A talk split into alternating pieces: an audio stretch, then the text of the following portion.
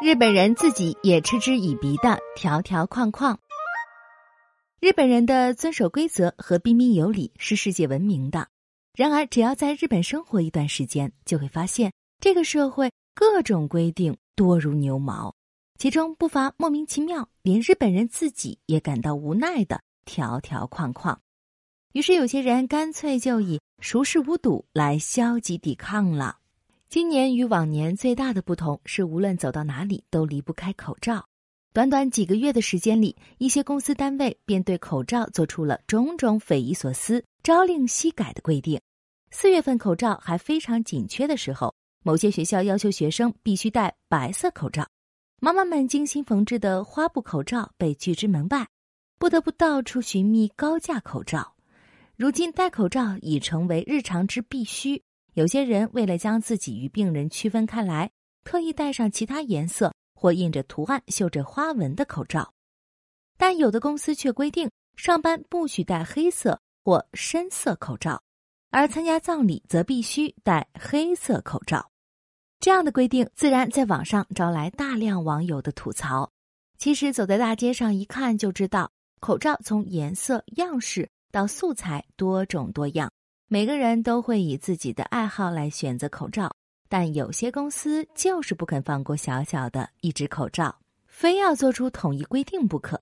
看着自己精心挑选或制作的口罩被上司指责，员工们心里着实的不舒服，但也只能表面上服从。对口罩的规定说大也不是大事儿，但却折射出了日本社会的一个侧面，在日本。上司或公司的决定有着绝对的束缚力。有天看到电视里采访晚上在居酒屋喝酒的客人，当被问到酒馆晚上的营业时间恢复正常之后，是否可以无忧无虑、自由自在的喝酒了的时候，那些客人表示，其实来不来居酒屋喝酒或喝到几点钟与营业时间没什么太大关系，自己更在乎的是上司的命令。如果上司警告说这段时间不要晚上去居酒屋之类的地方喝酒。否则染上新冠要自己承担后果，那么我一定会早早回家。当然，上司要我陪他喝到很晚的话，我也只能一直作陪。同样，政府号召远程办公，而有的企业就是不执行，员工们只好硬着头皮冒着风险去上班。一个日本朋友向我发牢骚说，因为他们公司的领导层大多是上了年纪的男性，一辈子从早到晚在公司工作。在家里没有立足之地，只有到了公司才能找到他自己的一片天地。所以这些领导坚决反对远程办公。结果，即使是在疫情最严重的时候，大家也不得不乘坐公共交通上班。如此这般，某家公司、某个机构独自设立的条条框框无处不在，约束着人们的行动。记得一次休假。我住进一家传统日式旅馆，柜台旁边摆放着一种被称为浴衣的简便和服，供客人们挑选。整齐叠放着的浴衣五颜六色，让人不知挑选哪一件才好。我心里暗暗敬佩这家旅馆如此盛情款待客人的一片苦心。可就在我兴致勃勃地挑选浴衣的时候，一位服务员走过来，像背书一样为我讲解馆内规则，一条接一条，他熟练地背诵着。可我却几乎说什么也听不进去，听懂了词汇却听不懂意思。幸亏最后他说这些规定都放在房间的桌子上，请您确认。进了房间，我马上拿起放在桌子上写的密密麻麻的规定，一看无非是入住退房时间和室内不许吸烟一类，但其中一条着实令我不解，说是在旅馆内行动时要穿浴衣和拖鞋。看到这样的统一规定，刚刚挑选浴衣的兴致凉了大半截儿。要说上班穿制服是没办法的事，连休闲时的装束也被限制，不免让人扫兴。人们真的都会遵守这样的规定吗？我在第二天早餐的时候特地观察了一下，来餐厅吃饭的人是否都穿着浴衣。这天是周五，上了年纪的人比较多，还真的每一个人都穿着浴衣呢。当然，我也没敢例外。但到了周六、周日，随着客人的增多，穿 T 恤等便装的年轻人也随处可见了，而服务员也都视若无睹。可想那样的规定还有什么用呢？另外一次，我去欧洲度假，由于语言不通，便参加了日本公司在当地组织的旅游团。那次一日游非常愉快，对陪伴了一整天的导游和当地的老司机，我更是从心底感激。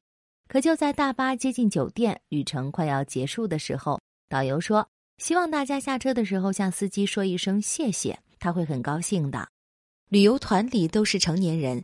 发自肺腑的感激之言是不需要听从他人指点的。我不解地对同行的日本朋友说：“这导游也太小看人了吧！再说了，被强迫说出口的感谢又有什么意义呢？”但这位日本朋友却习以为常地说：“旅游公司的业务手册上写着这么一条吧，按手册办事。”这就是日本社会。如果导游不按照手册上的规定加上这一句的话，他会被看作失职。在日本，凡事不论巨细都有手册，按照手册办事，有时确实可以提高效率或保证统一质量。但手册上的规定过多过细，一些条条框框难免不近情理或令人啼笑皆非。记得曾经有一本书叫《不可思议的校规》，收集了日本全国各地学校校规中令人捧腹的条款，再用大量插图加以讽刺。有的学校规定每天应以集体春游的心情来上学，于是插图旁边标注说：“老师，那我可以带点零食吧？真没有心情学习呢。”还有的学校规定，老师进课堂时，学生必须鼓掌欢迎，于是插图旁边标注说：“老师，我给您鼓掌，请您减少小测验的次数好吗？”由此可见，日本人本身对许多规定也是抱着嘲笑和质疑态度的。既然有质疑，为什么不改正呢？日本传统的年功序列制虽然正在瓦解，但破旧立新依然有相当大的阻力。要想改变前辈制定的规则，打破传统观念，不是件容易的事情。一位八零后的公司总经理说：“世上不都是合理的事？有感情，有习惯，有固定观念，不合理规则的存在本身就会让人去分辨、去思考。也就是说。”去改变既定规则需要极大的能量，如果没有热情去改变的话，消极对待也不是什么坏事。只要自己有明确的立场，也是很了不起的。当然，勇于改革的也大有人在，比如东京某中学新校长上任后，立即废除了该校的校规，引发了一片热议。其实没有校规，并不是放任自流。校长的意图是提高学生的自律能力，在学习环境中承认孩子们人格的多样性，尊重每个人的个性，而不是把重点放在让学生去顺从校规上。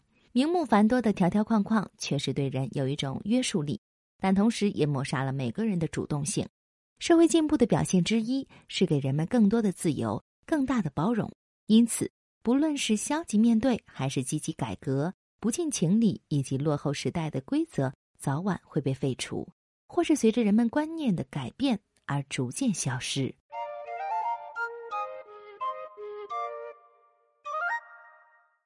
更多信息，请看日本网三 w 点 nippon 点 com。